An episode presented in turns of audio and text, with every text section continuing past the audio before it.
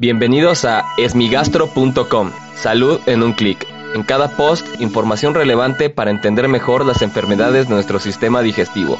Bienvenidos. Hola, bienvenidos a esmigastro.com. Como siempre agradezco a todas las personas que durante estas semanas han enviado sus preguntas. Si tienes alguna duda, te invito a que escuche los episodios previos. Y si aún tienes algo que no te haya quedado claro, en el sitio web esmigastro.com encuentras el formulario a través del cual puedes enviarnos tu pregunta. La pregunta de hoy la envió Silvia y quiere saber si tiene algún efecto adverso grave el tomar omeprazol por mucho tiempo. El omeprazol pertenece a una de las familias de fármacos más utilizadas en el mundo y son los inhibidores de bomba de protones. Este es el nombre genérico que se le da, sin embargo, básicamente lo que hacen es inhibir la secreción de ácido a nivel del estómago. Es uno de los medicamentos más utilizados en el mundo y ha incrementado su utilización, particularmente porque hoy por hoy las personas con enfermedades cardiovasculares consumen aspirina, antiagregantes plaquetarios o anticoagulantes, que son unas de las indicaciones primarias de utilizar este tipo de medicamentos.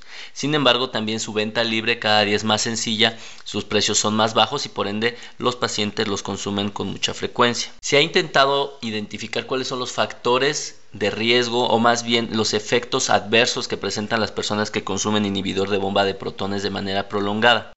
Se han hecho distintos análisis y se han buscado efectos adversos tales como la osteoporosis, en la cual la información todavía es contradictoria, es decir, no es definitivo el factor adverso de presencia de osteoporosis en personas que consumen omeprazol. Otro ha sido la asociación con una infección bacteriana que se llama por Clostridium difficile. Esto probablemente esté asociado particularmente en las personas con cirrosis hepática, sin embargo su asociación todavía no es definitoria. Incluso en personas que tienen infartos del corazón y se les han puesto stents o estas pequeñas prótesis dentro del corazón para evitar que se tapen las arterias. También se ha pensado que pueden favorecer la oclusión de estas arterias. Sin embargo, hoy por hoy no existe una lista de efectos adversos importantes en las personas que consumen omeprazol.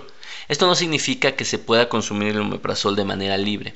Si el paciente tiene una indicación precisa para tomarlo, pues deberá de tomarlo a la menor dosis disponible, que es lo que se recomienda actualmente de las indicaciones precisas para esto son personas que tengan diabetes, que tengan enfermedades cardiovasculares, que estén tomando aspirina o antiagregantes plaquetarios o anticoagulantes de manera crónica, que estén tomando medicamentos parecidos a la cortisona de manera crónica, que hayan tenido el antecedente de una úlcera péptica complicada, que tengan infección por Helicobacter pylori, probablemente en estos pacientes sí existe una indicación precisa para tomar el inhibidor de bomba de protones, es decir, el omeprazol o alguno de sus medicamentos parecidos pero si no existe una indicación precisa, valdría la pena platicar con su médico para saber exactamente cuál es la indicación de tomar el omeprazol o incluso qué puede pasar si lo suspende.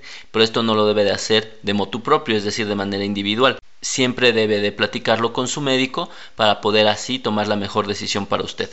Muchas gracias a Silvia por enviarnos esta pregunta. No olvides visitar esmigastro.com, donde además de encontrar información para ti están los datos de contacto para recibir atención especializada.